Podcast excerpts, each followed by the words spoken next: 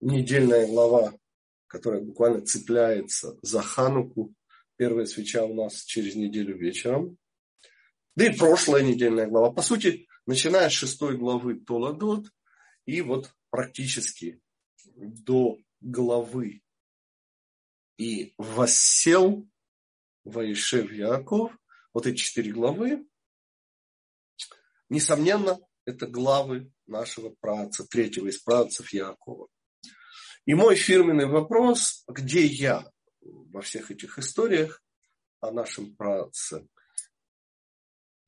требует, вопреки тому, что мы привыкли в этом мире, помните, большое видится на расстоянии. Ответ маленькое видится только с очень, очень большой высоты.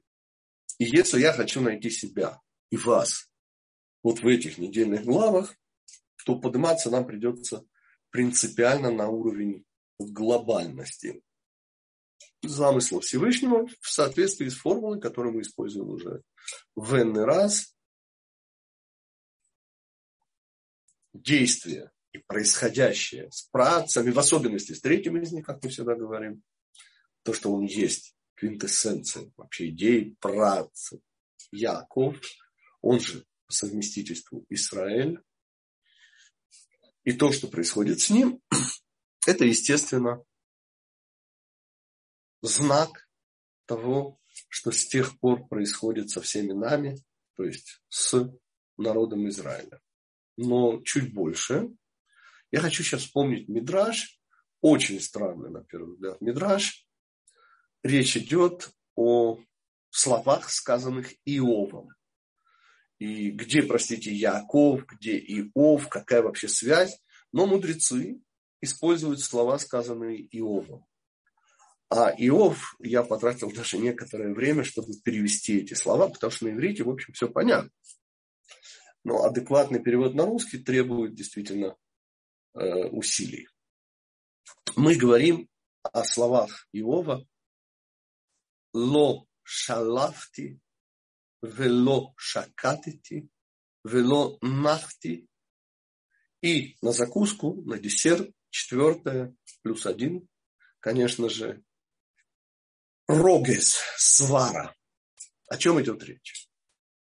Говорят мудрецы, вот эти слова Иова, это говорит про нашего праца Якова, про четыре периода его жизни, которые, естественно, параллельны много чему, но нам сейчас нужен. Это, конечно, четыре периода. Если делить жизнь Якова на четыре периода, то, конечно, будет период Эйсава, самый первый, отрочество. То, что заканчивается выкупом, ой, прошу прощения, эм, то, что заканчивается получением, не выкупом первородства, прошу прощения, это происходит в 15 лет, а то, что происходит э, в результате получения Яковом благословлений Эйсава. И как результат, конечно, бегство, 21 без малого год у Лавана. Это, несомненно, второй период. И мы уже начинаем вот с этих двух периодов, потому что наша сегодняшняя тема будет, конечно, и близлежащий от нас праздник. Первая свеча Хануки через неделю. И эта Ханука, естественно, прописана, как и все события истории Израиля, прописаны в жизни нашего праца, ведь четыре периода его жизни, говорит Мидраш, это, конечно же, четыре галута Израиля. Это Бавель, это Персия, это Греция, Галут, как вы помните, внутри страны Израиля. Сейчас мы это все будем рассматривать. И все это с одной целью найти себя в этих недельных главах. И я снова повторяю такой парадоксальный афоризм, чтобы рассмотреть малое, требуется подняться чрезвычайно высоко. Если мы хотим найти себя вот в этих четырехнедельных главах, где главный герой Яков, это по сути народ Израиля, но только в очень виде ДНК истории, то нам нужно действительно раскрывать вот эту глобальность этого замысла, что и дает нам этот мидраж. Мидраж говорит совершенно удивительную вещь. что я нашел эти слова, сейчас хочу заглянуть, потому что я их не помню. Пришлось искать. Что Яаков не достигает безмятежности из-за Исава, не достигает спокойствия из-за Лавана, не достигает отдохновения Лонахти из-за Дины и на закуску в кавычках плюс один, это уже Галут Эдома, это уже наш с вами западный Галут. И в основе этого Галута, конечно же, распря Йосефа и его братьев. Давайте по порядку. Как мы помним, детство Якова, а также и отрочество, а также и юность, а также и молодость, вплоть до вынужденного, а ему уже хорошо за 60 в этот момент, бегства из Бершевы, у Якова проходит достаточно, точнее, должны были пройти достаточно безмятежно, по определению. Поскольку чем занимается Яков все дни своей сознательной жизни, до ухода из Бершевы, ответ – он сидит под крылышком папочки и мамочки и учит то. Ну, слово «безмятежность» здесь, несомненно, характерное слово. Только вот этой безмятежности ему не пришлось вкусить. Потому что начиная уже с выкупа первородства и завершая вот этим перевоплощением в Исава, то, что вы знаете, что я вслед за Равом Вольфсоном, цитируя Тору, не иду за Рашей и говорю, я, сказал Яков, я первенец твой Исав. И голос, голос Якова, руки, руки Исава, как мы учили с вами, это реальность, это перевоплощение. Яков берет на себя и функцию Исава. Никто его, естественно, от его функции Якова не избавляет. И так Израиль тащит по историческому пути на себе и материальный мир. Ну, как это сегодня называется, старт ам, старт-ап, прошу прощения, nation. Ну, извините, нация стартапов те, кто немножко недалеки от открытий в медицине, господа, это что-то с чем-то. Это просто невероятно. Но не наша тема. Так вот, безмятежность, которая как бы была уготована Якову в силу его выбора. Выбора занятий духовностью, верхними и высшими прерывается пониманием того, что план, возможность, заложенная в творении Всевышним, чтобы Эйсав работал на Иакова, неосуществимо. В силу выбора Исава. И вот этот выбор Якова лишает его безмятежности, вводит его в этот весьма материальный мир, со всеми его прелестями, нам хорошо известными. Это первый период, и это первый Галут. Чем характерен Галут Бавель? Мы, естественно, о нем знаем меньше всего, ибо это разрушение первого храма. Это, хотя это делает Ассирия, но в этом смысле Бавель, Вавилон, это несомненный наследник Ассирии, то что именно ассирийский э, царь Салман Сара, если не ошибаюсь. Сангириб все-таки, Сангириб это сделал. Э, он угоняет 10 ветвей, которые с тех пор исчезают с арены истории. 10 ветвей Израиля. И Бавель, который угоняет оставшихся два и разрушает храм, это, конечно, убийство. Ведь четыре галута соответствуют четырем самым страшным человеческим возможностям.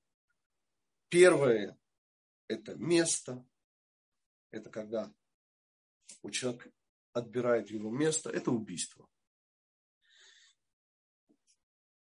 И когда мы говорим, что первый период невозможность достичь уровня безмятежности у Якова, это кто? Это Исав, убийца Исав, который реально хочет его убить, что и заставляет Якова покинуть Бершеву, уйти в Галут. И как мы в прошлый раз говорили с вами, именно в Галуте рождается Израиль. Именно там рождаются, кроме Бениамина, все ветви народа Израиля. Лаван, господа, следующий период – это Персия, это эмоции. Переведу на русский язык слово эмоция – желание, господа. Желание, эмоции, как вы помните, это одно и то же слово на иврите. И для тех, кто это слышит раз, я извиняюсь, один вопрос. Вы говорите, что он хотел, Эсав хотел убить Якова, но там в Торе написано, что в сердцах он сказал, когда отец умрет. Отец еще жив, и, то есть э, он будет еще жить до 180 лет. Я отвечаю совершенно простым примером. Рядом с вами поселяется сосед, который в сердцах говорит, хочу тебя убить, но подожду еще несколько лет. Вы долго будете жить по соседству? Ну, наверное, нет. Ну, и потому мама, еврейская мама, ее звали Ривка, поступила как любая еврейская мама в этой ситуации. Так вот, возвращаемся к Лавану. И при чем здесь эмоции? Помните, Ламан – это же торгаш. Так вот, ответ на иврите, эмоции и желания сиречь то же самое. Почему? Простите, что такое эмоция? Эмоция – это окраска. Нравится, не нравится. А что значит нравится? Хочу. А что значит не нравится? Не хочу. Много раз мы об этом говорили, и в данном случае, когда Лаван, и сейчас мы вспомним про Персию, персидский галут, сейчас Ахашвирош появится, и Мордыхай, что вы даже не сомневались. Так вот, чего хочет Лаван? Лаван говорит это совершенно в открытую. Он говорит, все твое, мое. Лаван хочет на букву У. У – все. И вот этот второй период жизни Якова, он, по сути, греческий галут. И, ну, прошу прощения, греческий, персидский галут, извините. Греческий сейчас. О нем у нас будут основные э, тезисы. Но сначала, конечно же, связь между Лаваном и Ахашвирошем. Что хочет Ахашвирош? Помните, с этого начинается Мегелат Эстер. Ахашвирош хочет одну единственную вещь. Он хочет много всего для Ахашвироша. И потому есть даже мидраж, где Лаван и Исав меняются. Ну, потому что, в общем-то, когда мы говорим о плохом, оно весьма, весьма похоже. Оно в разных плоскостях. Есть плоскость места, все место мое. А плоскости желаний на букву У все. Все мое. Все твое мое. Твои дети – это мои дети. Все мое. Это лаван. А что было в Персии? Помните, небезызвестный нам всем Ахашвирош приходит на пир какой одежки? Ему было что одеть, и гардероб у него был не слабый. Но он приходит почему-то в одежде еврейского первосвященника. Фарвуз, как говорят у нас, говорили у нас на Украине. Уже некому это говорить, к сожалению, почти. Так вот, для чего? Ответ. Да просто сказать, что вы мои, а я ваш. Все, что у вас, мое. Вы замечательные налогоплательщики. И вообще стартап nation. Господа, мы всегда были стартап nation. Просто тогда были невысокие технологии, да и сегодня это не считается обязательно технологией. Но все передовые методы торговли, банковского дела. Ну, помните, кто в далеком 19 столетии придумал страхование жизни? Чтобы вы даже не сомневались. О чем мы? Второй Галут, Персия. Это Лаван. Это просто необузданность желаний, когда все твое мое. Как это делается? Очень просто. Вы мои граждане, а я ваш государь-отец. И все ваше мое. И не беспокойтесь ни о чем. Я обо всем позабочусь. Это Хашвирош, господа. 7 и 20 и еще 100 провинций. Несколько слов, чтобы уже не возвращаться, и мы займемся главным. Это, конечно, сегодняшний наш Галут. Это Эдом, западная цивилизация. И это распря. То есть, чем отличается четвертый Галут от первых трех?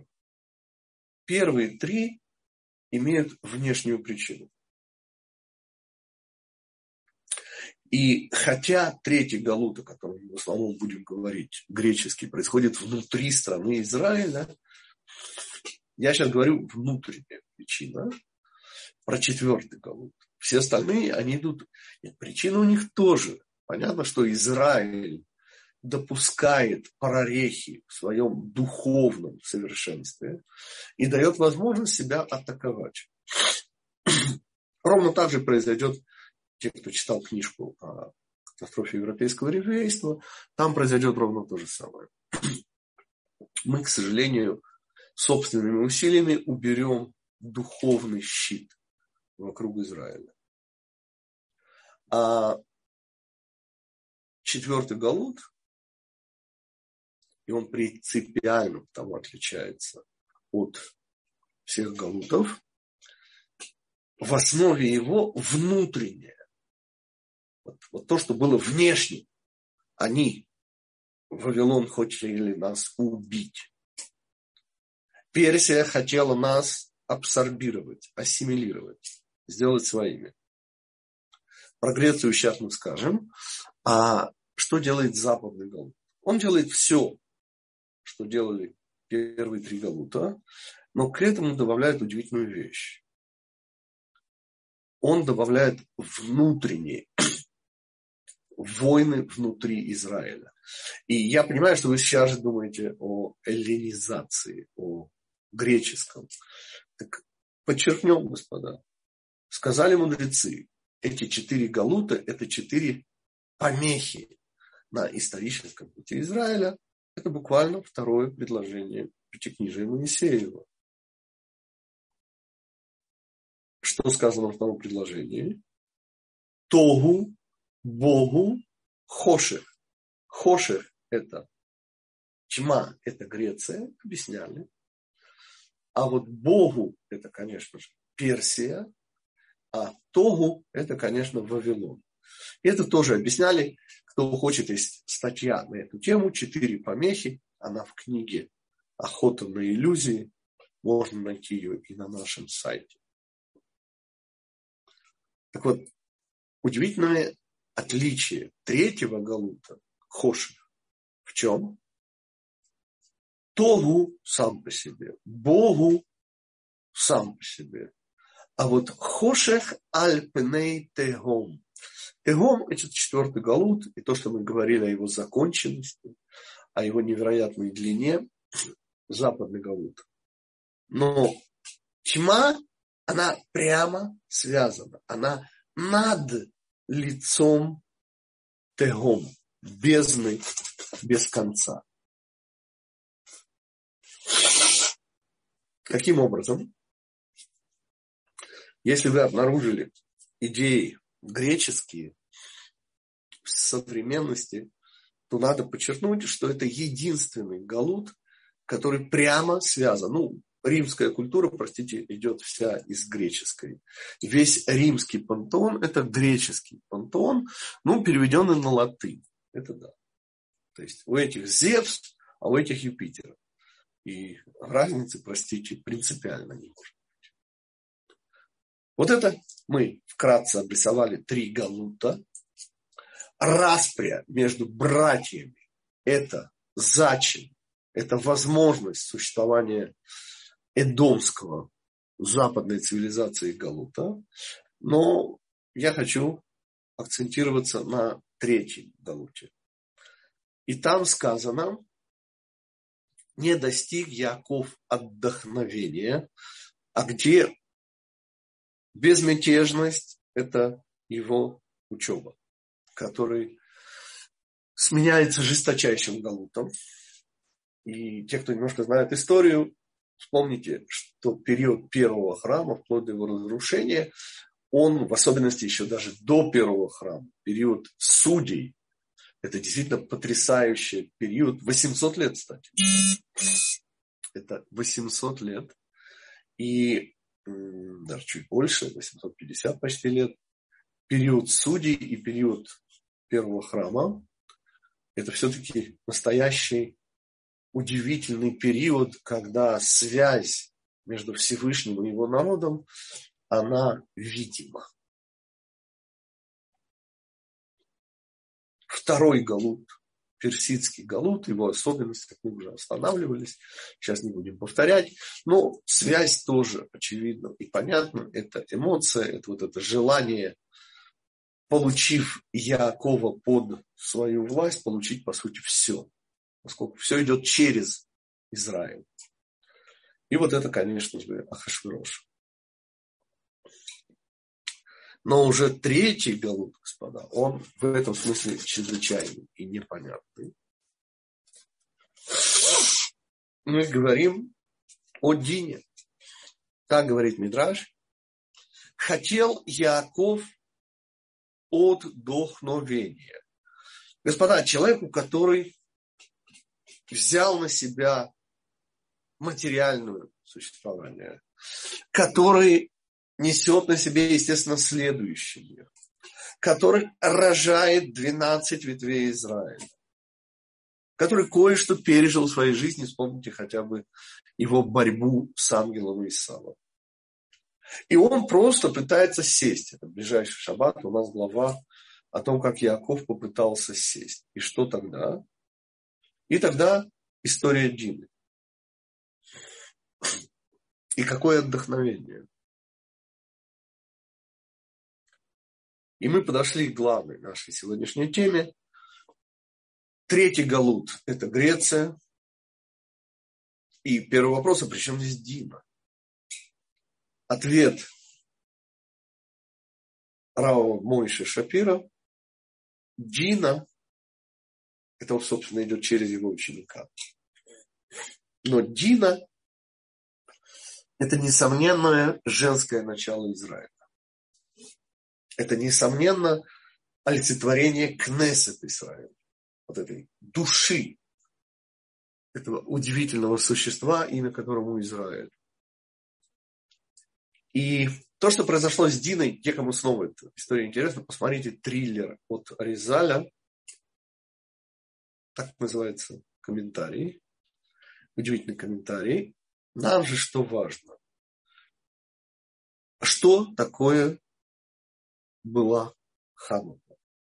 Что это за галут странный внутри страны Израиля, где нас не пытаются убить и даже не ограбить, а эллинизировать? Помните, мы всегда удивлялись, это же нонсенс. Ну, кому мешает еврейская религия? Никому мешать не может. Раздражать, да. Странно и не... Но мешать? Ничего экспансионистского, в отличие от всех неизвестных религий, в этой религии нет. Есть прямой запрет, да, извините, проповедовать. Отвечать на вопросы обязательно.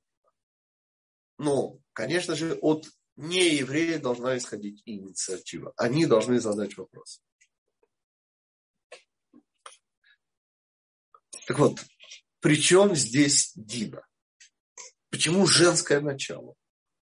Где в этой самой истории с восстанием Хасманеев, где появляются женщины? И ответ нам известен. Из замечательного Мидраша, Мидраш Ханука он появляется, это уже записано где-то тысячи полторы лет тому назад, может, чуть меньше. И в этом Мидраше рассказывают то, что не рассказывают детям вообще никогда. Что один из сценариев, из-за которых начинается восстание, я цитирую, три года и восемь месяцев, греки под угрозой смертной казни требовали, чтобы девственницы, выходящие замуж, первую брачную ночь проводили у греческого губернатора Эгмон. Что следует подчеркнуть, что речь не идет, я когда-то от имени Рава Ицака Гутнера говорил о смене генофонда. Ну, с тех пор я еще немножко поучился и уже говорю, речь идет совершенно о другом, куда более страшной вещи, чем просто смена генофонда. Смена генофонда – это вещь, конечно же, рациональная. Кто не верит, может посмотреть, э, не знаю, болгар, ну, всегдашний пример. И кто найдет э, различия между болгарами и турками, пусть мне об этом расскажет. Это смена генофонда. Но когда мы говорим о том, что делают греки, мы выходим за рамки рацио. Я уже анонсирую наш следующий урок, даст Бог через неделю. Мы, естественно, поговорим о корнях этой войны, удивительной войны между сверхдержавой и Селевкидской империей. На том момент сверхдержава, нет, у них уже был конкурент, Римская республика. Но чисто исторически, вот тот самый Антиох, с которым мы начали нашу войну хасмонейскую, он захватывает своего давнишнего соперника. Там у них тоже была вот такая маятник. То эти, то эти. Помните, два соратника. Гетайра, э, Александра Македонского, Селевк, начальник его слонов боевых, и Птоломей, друг его детства. Эти два диадоха, военачальника, один берет себе провинцию Сирия из империи Македонского, а второй Египет. И вот Антиох, а у них множество войн было, и понятно, Израиль был между молотом и наковальней, как и полагается. Мы всегда то принадлежали Птоломеям и были провинции Египта, а то Сирии были провинции Селевкидской империи. И вот этот самый Селевк по имени Антиох, Эпифан, несравненный, четвертый, захватывает Египет, господа. И с этим связана известнейшая история. Мы ее знаем из Рима, из римской истории. Приезжают два сенатора. Еще раз представьте себе ситуацию. Вот два извечных врага. Две, по сути, сверхдержавы. Египет, Птоломеев и Сирия, Селевкидов. И, наконец, решительная победа. Ну, Селев, потомок того самого, Антиох IV, он решительно, он захватывает Египет, господа. Он захватывает Александрию, все как следует. А дальше Римская республика. Мы говорим где-то про 170 какой-то год до христианской Римская республика – это уже такой очень серьезный дяденька, новый, но очень серьезный.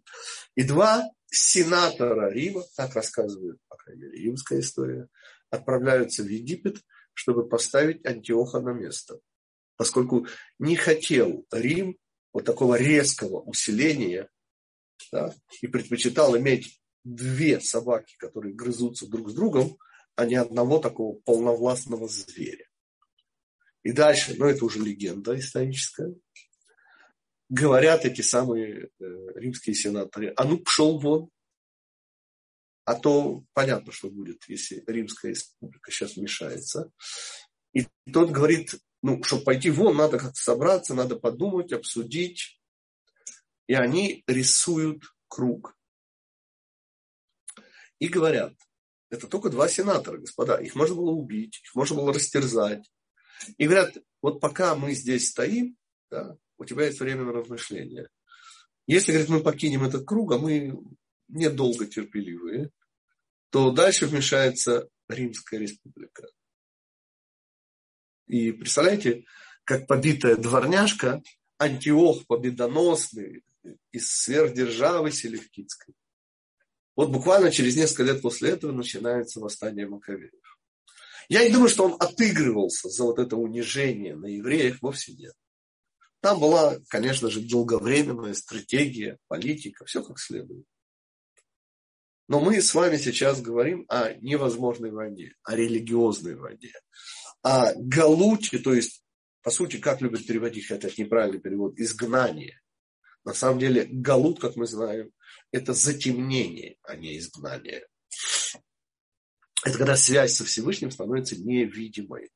От момента разрушения первого храма начинается галут. Связь уже невидима. Всевышнего с тех пор нужно вычислять. И Антиох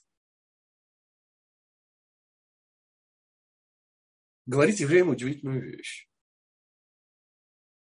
Все остается как было, не запрещает хупу, не запрещает невесте окунаться в Мику. Но ради кого она окунается в Мику? Чтобы провести первую ночь. И история та самая, которую я всегда вспоминаю, которую совершенно не рассказывают в детских садиках, о том, как дочь первосвященника, есть два мнения, как ее звали, не суть важно. Между прочим, судя по возрасту Мататьяу, сына Йохана, вполне могла быть внучкой, даже правнучкой, но не суть.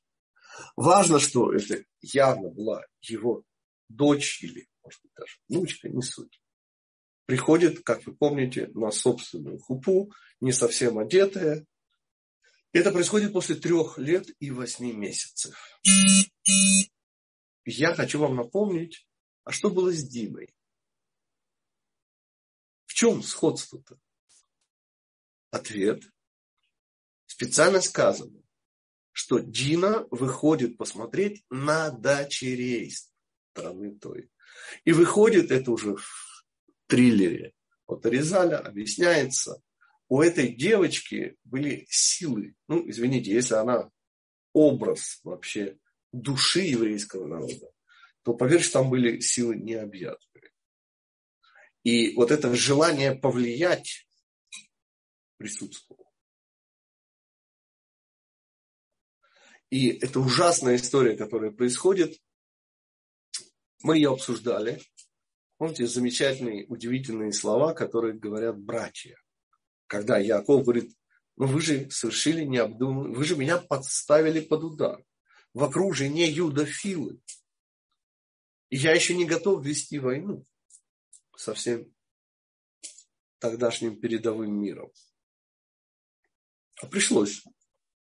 Потому что греки были, несомненно, самые передовые.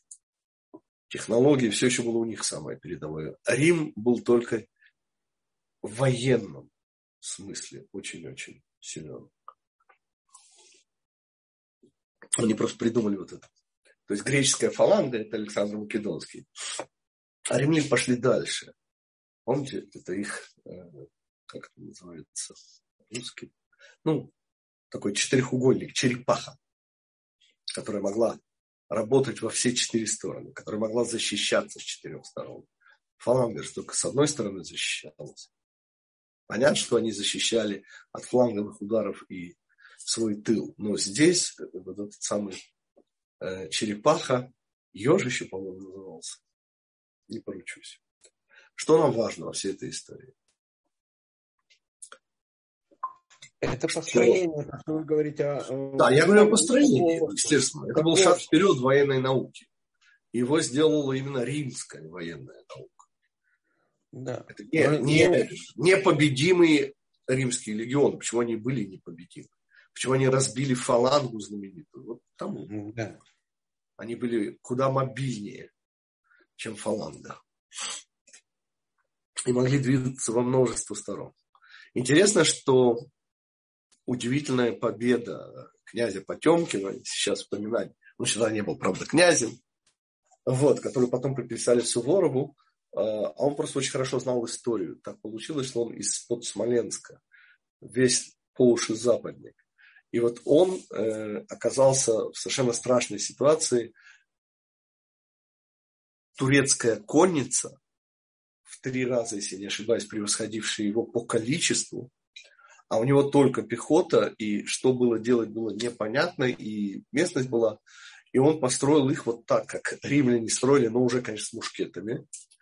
И эти конники просто не знали, с какой стороны нападать. И когда они пытались, их обстреливали Это всегда было с какой-то стороны, где подходило э, другое вот это вот построение черепаха и обстреливал эту конницу с двух сторон, и он одержал блестящую победу в бою, где по-любому не было шансов. Вот он просто повторил вот это вот повторение, э, знал из истории, повторил построение римлян. Но вернемся к женскому началу и вернемся к Дине и тому, что говорит нам Мидраш, что греческий галут имел своей задачей сделать грязными наши мысли.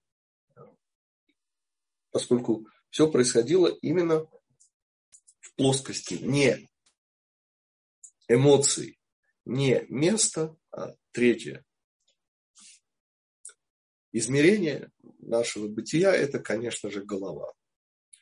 И их задача была совершенно простая. Помните, что они делают?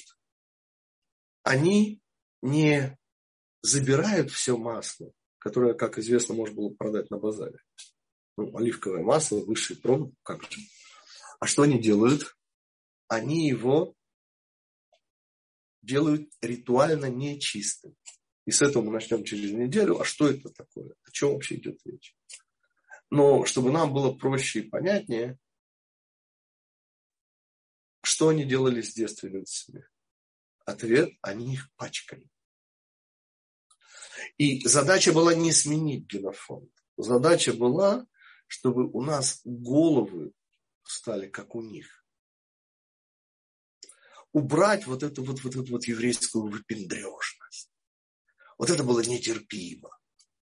Понимаете, когда греки дефилировали голышом, и те, кто им уподоблялись, сделали то же самое. Помните, я вам рассказывал, вот уже чисто мужская проблема. У них была проблема с обрезанием. Ну, у них было обрезание, их же обрезали, родители-то у них были, как мы сегодня мы сказали, религиозные, это они стали передовыми и сбросили всю эту темную, устаревшую культуру еврейскую. Ну, устаревшую на тот момент, и, и культуре-то было уже, если считать только дарование Тора, уже прошло 1200 лет. Так что, что устарело давным-давно в сравнении с удивительной прогрессивной греческой культурой. Так вот, эти евреи так бедные мучились, так им было стыдно, что они обрезаны. Отдельно как-нибудь, у нас будет чисто мужская компания, я вам расскажу, что они вытворяли бедные. Чтобы ну, было стыдно, голым не стыдно, а вот обрезанным при этом. И что они бедные мучились как. Так а мы о чем?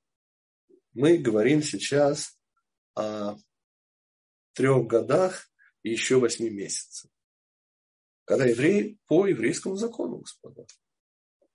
Умирать или идти ложиться под этого самого губернатора, ответ однозначный. Мы его учили в Мегелат Эстер, помните? Вот мужчина в этой ситуации обязан умирать, женщина.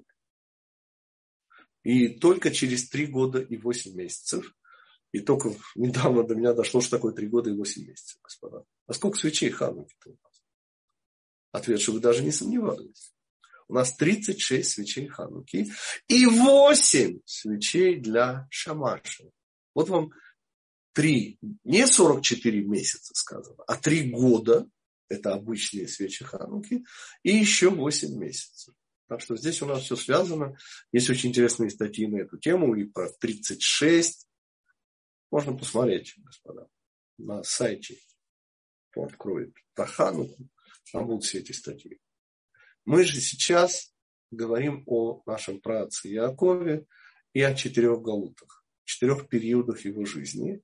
И вот этой необыкновенной связи между историей насилия над Диной и два, два всего брата, даже не все братья, всего два брата, Шимон и Леви, которую, которые совершенно удивительно уничтожают всех мужчин и вызволяют Дину. Операция, как я учил с вами, по освобождению наложников, заложников. Прошу прощения. И вот это духовное ДНК того, что произойдет в Хануку. И повторим, что происходит в Хануку. В Хануку происходит удивительная вещь. Восстание, вот, по крайней мере, по этому сценарию, начинается как неготовность нести дальше то, что они до этого несли. Вспомним, господа, самый страшный вариант – нас просто убивали вавилоняне. Нас просто убивали. И на реках вавилонских мы сидели и плакали. Во втором Галуче нас хотели убить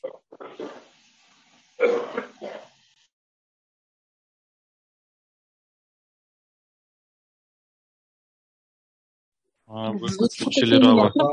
Рав, сейчас звук включим, секундочку, выключился звук.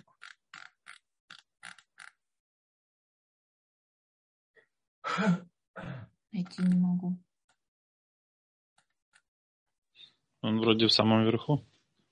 Да вот не вверху. Сейчас, сейчас, сейчас, секунду. Мистика с каким, какая-то... Я не могу включить, Рав, включите себе звук, пожалуйста. Не могу вам включить звук. Могу только попросить, почему. А, да, у меня микрофон почему-то выключен, да. Кто-то мне сделал одолжение, выключил микрофон. Да. Греки злятся. Да, греки злятся, может быть. Повторим, господа. Когда мы говорим о Вавилоне, то там просто смерть. Они просто несли смерть. В Персии это снова внешняя вещь. Да. Они хотели нас абсорбировать, а когда не получалось, то Амалек хотел уничтожить всех в один день, от мала до велика. Таким образом, там особых вариантов не было. То есть были, но это отдельно. Например, 11 месяцев, как мы учили с вами, под домокловым мечом уничтожения, когда все, что нужно было, это сменить фамилию Абрамович на фамилию Авилов. Много раз об этом говорили. Что происходило в Греции?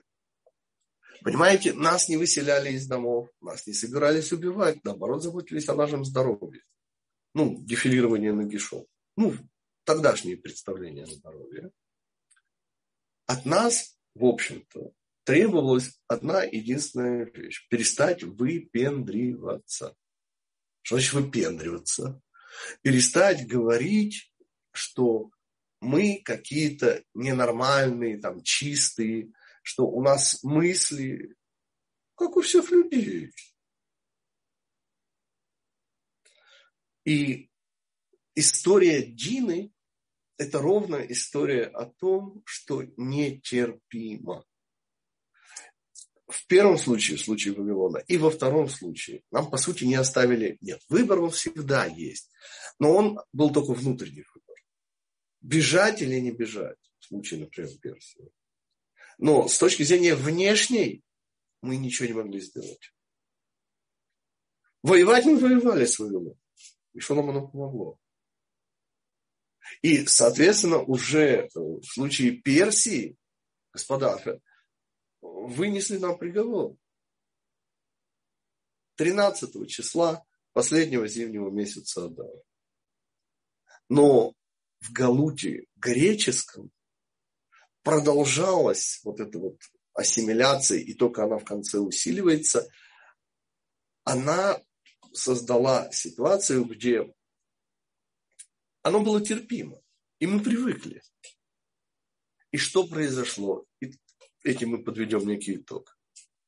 Я всегда говорю, что мужчина отвечает за этот мир, отсюда понятие Аллаха, как идти здесь, в этом мире.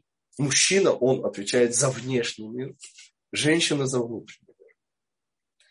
И как ни странно, хотя что здесь странного, внутренний мир, наша голова, на нее посягнули греки.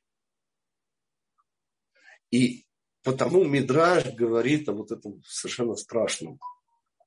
В течение трех лет и восьми месяцев каждая девственница, выходившая замуж, то есть вдова, разведенная, и их это не касалось. Это не была похоть, господа, снова. Это как Содомом и Гоморой. Не надо недооценивать плохость. Там высокие идеалы.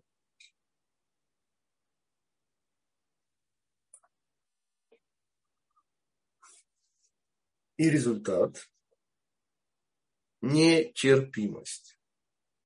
Я всегда привожу как пример, что такое женское начало. Как женское начало, оно отвечает за рождение следующего мира. Это первый пример – пятилетняя Мирьям, которая добивается рождения нашего учителя Муше, ну, остальное уже можете себе представить, которая приходит своему отцу и говорит ему сакраментальное твое решение хуже решения фараона. Знаменитейшие слова. Я всегда позволяю себе добавить, как мужчина. К мужчинам, простите, а что за информацию она ему сообщила? Он что, чего-то не знал до того? и услышав от своего пятилетнего ребенка, теперь только сообразил. И наш ответ, конечно, эмоция. Конечно, эмоция, господа. Потому что когда наша царица Эстер говорит, и это, по мнению Аризаля, как мы учили с вами, самое-самое темное место Мегилы, в котором появляется Всевышний, когда она говорит, придет царь и Аман вечером на пир. Явоха Мелех на Аман Айом, то то, что она здесь делает, с точки зрения рацио, абсолютная бессмыслица. И подробно мы об этом говорим в Это эмоции, господа. Это та самая эмоция, которая заставляет Израиль умолять Всевышнего. И, наконец, то, что делает дочь отставного первосвященника Мататьяу, сына Йохана, когда она говорит, что это нетерпимо, то, что я стою голая на собственных купе,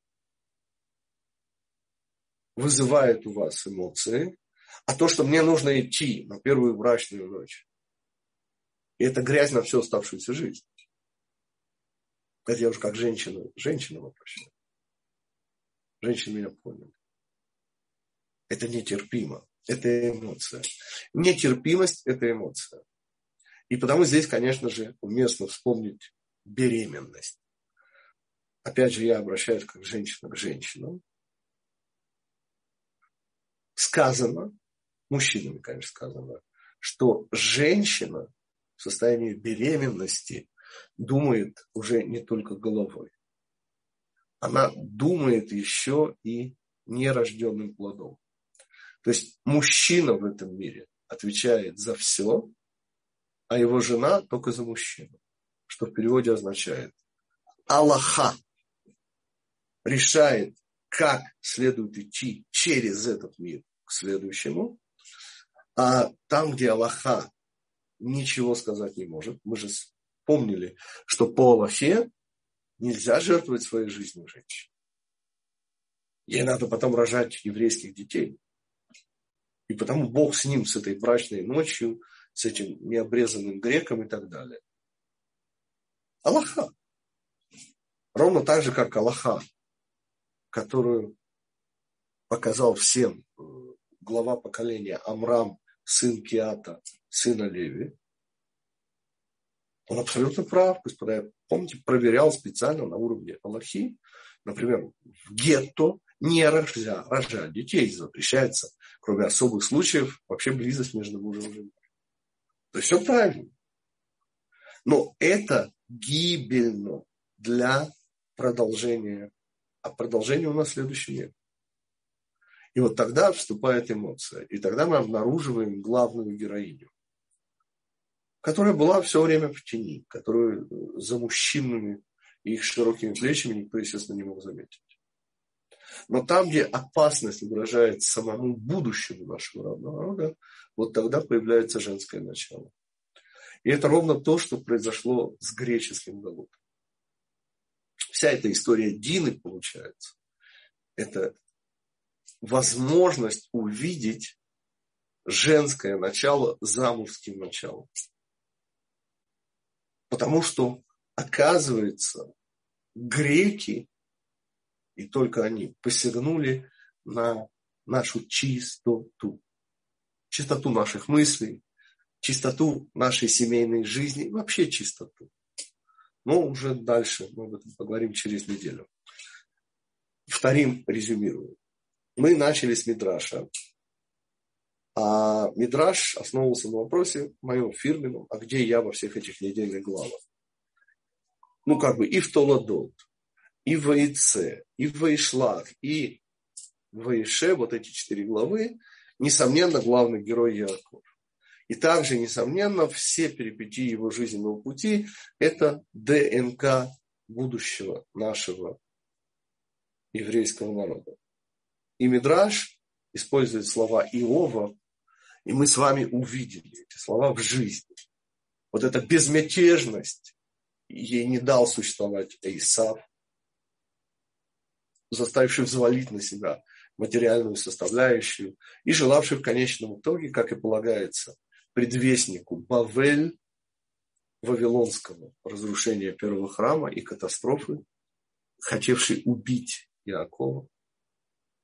Лаван, который все хотел себе, хочу, и нет преград моим желаниям. Это, конечно же, не дал Якову ведь, в конце концов, Яков честно работал, честно зарабатывал себе на семью, на возможность рожать ветви. То есть он стремился к спокойствию, скажем так, к возможности сделать свой дом. Помните, когда он просит еще э, после рождения Иосифа он хочет уйти, это 14 лет. И дальше он говорит, я хочу на свой дом работать. Еще 7 лет он работает на свой дом. Ну, без малого. 6. Помните, мы отвечали на вопрос, почему 6, а не 7. Ответ, потому что 6 дней творения. А вот седьмой день – это уже следующий мир. И, наконец, история Дины. Вот эта история Дины, которая была нашим вступлением в праздник Ханаку, ровно тот же самый сценарий, идет насилие. И смысл этого насилия, чтобы сделать нас, как и предлагает Шхем, да, сделать нас как все, как они, смешать нас, чтобы не было этой разницы. Да, ваши вопросы. Насколько Добрый понятно, где этой истории? Добрый вечер, Евгений. А можно такой вопрос, правильно ли понимать, что первые два галута войну вел Всевышний, как бы, да, а третий, получается, пришлось дочери Израиля вести войну? Ну, немножко, да, об этом говорили. Э, более подробно об этом поговорим через неделю. Мы объясним через неделю, а в чем разница между первыми двумя и третьим. Что там произошло не так? В чем отличие принципиальное? Да, еще вопрос. Э, Рав Егитик, у меня есть э, немножко, может быть, другой вопрос. Да, Александр. По поводу э, того, что произошло с Диной. Да, вот я слушал лекцию в пятницу Рава Зильбера, и у меня как-то по-другому увидел эту ситуацию. И э, э, ситуация в чем, в чем заключается, что они сделали, они им говорят, вы будете, э, братья говорят, что вы станете такими, как мы. То есть они предлагают э, да. всему этому народу подняться на, на уровень братьев. И я, я, я сейчас закончу. И они, они говорят, что вы должны обрезаться для этого. Они делают обрезание. И вот Раф Зильбер, он как-то обращает внимание, что это было обрезание, это был Геур. И когда я так понял, я не знаю, я правильно понял, что в тот момент, на третий день, как у Авраама, э, э, Всевышний приходит его навестить, в этот третий день приходит нечто особое, духовное, и оно их убило уже до того, как они туда, они туда пришли их добить только. Потому что то, что они сделали, обрезание, оно уже их всех убило. Да, в чем вопрос? Ну вот, или я правильно понимаю это все? Несомненно. Мы говорим сейчас о конечной задаче ассимиляции. вот это убирание выпендрежности.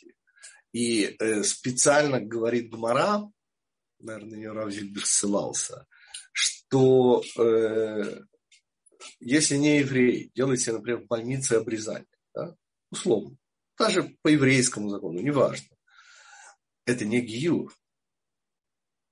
И необрезанный еврей да, неизмеримо духовно выше, чем нееврей, который обрезался.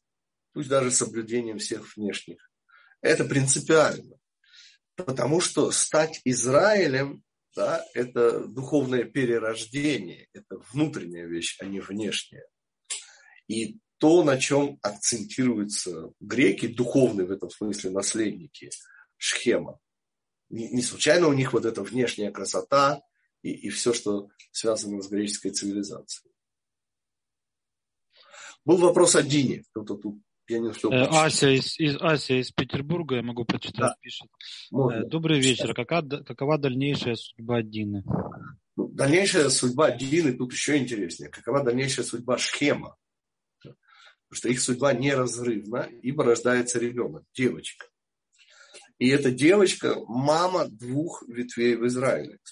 Но самое интересное, это, конечно же, Элиезер, тот, кто был во главе общины около еврейской, около Авраама и около Сары. И вот эта община, их потомки, так говорит Мидраш, это Шхем. Ну, не сам Шхем, я имею в виду город Шхем, ну и сам Шхем. И получается удивительная вещь, у нас есть э, урок глубина свободы выбора такой целый урок. И там мы говорим о подвиге Элиезера. Элиезер отказывается от своего дома, отказывается от единственного жениха для своей дочери и выпрашивает у Всевышнего Ривку для Ицхака. Вместо своей дочери, господа, поверьте, это очень высокий духовный уровень. И для меня нет сомнения, хотя я не нашел это конкретно, но из общих соображений, поскольку он во главе общины и Шхем во главе города Шхема, дав ему свое имя, нет ни малейших сомнений, что Аснат, жена Юсефа, рожает Юсефу Ефраима у Минаше, две ветви в Израиле, которые становятся для, так говорит Яков, как Рувен и Шимон становятся. И вот эти две ветви происходят э, от Элиезера.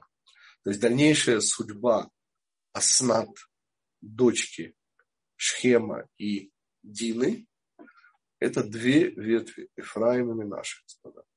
Так что это очень-очень все закручено. А можно еще вопрос? А вот этот выпендреж, который э, так не нравится грекам, это же, наверное, желание понравиться Всевышнему? Ну, э, то, мы... что прислал мы, мы ответим через неделю. Это просто потрясающе важная идея Рама Гутнера. Она прозвучит ровно через неделю. Оказывается, господа, что то, что нас связывает со Всевышним, это не только Тора. Есть еще одна вещь, куда мало э, знакомые люди. Мы увидим с вами, что две вещи связывают Израиль со Всевышним. Не только Тора еще прозвучит волшебное слово «любовь». И оказывается, это разные вещи. Тора и любовь. Они очень близки, одна без другой невозможно, но увидимся, даст Бог, через неделю. Это не как правая и левая сторона случайно? Нет, я бы так не стал. Нет. Увидите. А, окей. Да, я прошу прощения из-за того, что я немножко простужен. Мы урок э, по э, птихе перенесем на неделю, так что через неделю у нас будет сразу вот и то, что сегодня должно было быть, пол девятого, оно будет через неделю. Сегодня я не будет, да? Да, да, просто. Забудька, а можно вопрос? Да, да, слушаю, Роман. Что это истина, а что, соответственно, выше, любовь или истина? через неделю. Поговорим через неделю, господа. А то я сделал анонс. Интригуете. Там нужно все очень четко определять, потому что вещи, в которых можно элементарно запутаться, потому что все будет очень-очень четко. Потому что вещи новаторские. Настолько, что Рав Ицак Гутлер у которого я это нашел, он писал объяснительную записку. Дал четкие ссылки на Виленского Гаона. Вот, это действительно непростая вещь. Да. Так что не надо, как сказал Александр, здесь присутствующий, не тяните, не надо дергать цветочек, чтобы он быстрее рос. Все будет вовремя. Ну, то есть, а сегодняшняя тема получается Израиль как, как жена, как жена Всевышнего ведет войну мужа, правильно? Ну, вот, э, Несомненно, это есть у нас, конечно. Пурим и Ханука в этом смысле, они оппозит, это правое и левое. Поэтому правое здесь именно женская черта проявляется. Конечно, конечно. Да. Рацию эмоций, сто процентов. Время и пространство. Помните, все, что происходит в Пурим, да, вообще не происходит во времени. То есть там единица времени. Это происходит все по сути или там три дня, или 11 месяцев, но это единица времени. Это месяц или почти год. Это единица времени. Все происходит только в пространстве. Наоборот, чудо Хануки – это чудо во времени, как мы учили. И мало известно, но то, что происходит что после 165 года, более 20, 22 года длится кровопролитейшая война, в которой гибнут все братья. Один даже после победы в 142 году. Окей, господа. Вопрос можно? Да. А, то есть, если я правильно понимаю то, что вы говорите, то у нас все время идет война между тем, что с одной стороны евреи утверждают, что духовное приводит к Э, материальному, к росту материального. А и альтернатива этому давайте заниматься либо материальным, либо духовным, э, вот, э, и плевать на их союз. Окей, okay, мы поговорим об этом через неделю, поскольку тут тоже требуется жесткое определение. Оказывается, есть два вида конфликтов. Ровно так же, как есть и два вида соединения Израиля и Всевышнего, ровно так же есть два вида конфликтов. Даю снова анонс, такой маленький спойлер, господа. Как вы помните, есть три причины, из-за которых обязан еврей жертвовать своей жизнью. Три. На самом деле плюс один. Вот так же, как три галута и Эдомский. Так что не пропустите следующего Всем всего хорошего. Всего и, э, хорошего. Те, у кого Спасибо. будет Ханука, первую свечи успеете зажечь. Вот как у нас в Израиле мы уже успеем зажечь первую свечу, да мы уже практически всюду, кроме э, Северной Америки. Так что всем, конечно же, как у нас говорят в Америке, хэппи Ханука. И даст Бог веселого праздника Ханука. Всего хорошего. Спасибо. Спасибо. Спасибо. Спасибо.